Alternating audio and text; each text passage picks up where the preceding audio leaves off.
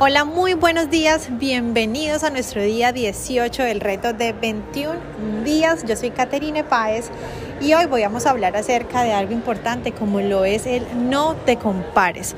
Cuando te comparas con otras personas, estás bajando tu autoestima. El compararte no te aporta nada, no te hace crecer, simplemente te resta energía. Deja de compararte, deja de ver las redes sociales y ver vidas que son aparentemente perfectas. Cada vida tiene procesos diferentes y solo compararte lo que va a hacer es bajar aún más tu autoestima.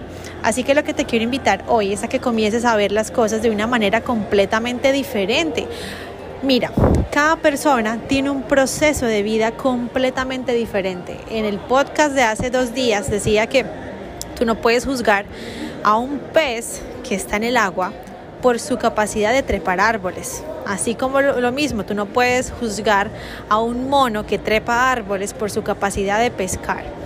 Tú tienes un proceso diferente. Aunque alguien tenga tu misma edad, viva en la misma ciudad, estudie tu misma carrera, no son personas iguales porque cada persona es un mundo.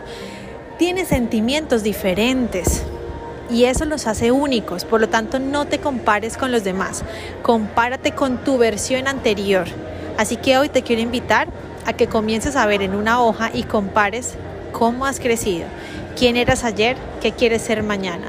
Y trabaja todos los días en ser una mejor versión de ti, en ser mejor que el día anterior. Así te puedes comparar. Si tú antes no tomabas agua, ahora tomas agua, eres una persona que te puedes felicitar.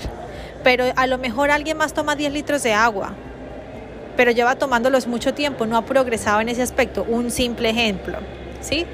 Ok, no te puedes comparar porque son dos personas completamente diferentes. Tú eras alguien antes y ahora eres otra persona. Así que te invito a que dejes de compararte y comiences a vivir tu vida y a ser mejor contigo mismo. Compárate con la versión anterior de ti. ¿Quién era antes Caterine Páez? ¿Quién es ahora? ¿Cómo era yo hace un año? ¿Cómo soy yo ahora? Así vas a medir tu progreso, porque tu progreso no lo mides comparándote con otros. El progreso lo mides con tu versión anterior y la versión en la que te estás convirtiendo ahora. Ahora, la pregunta es, ¿qué estás haciendo tú en este momento? Eso es todo lo que te quería decir. No te compares, recuérdate, preocúpate por ser mejor cada día.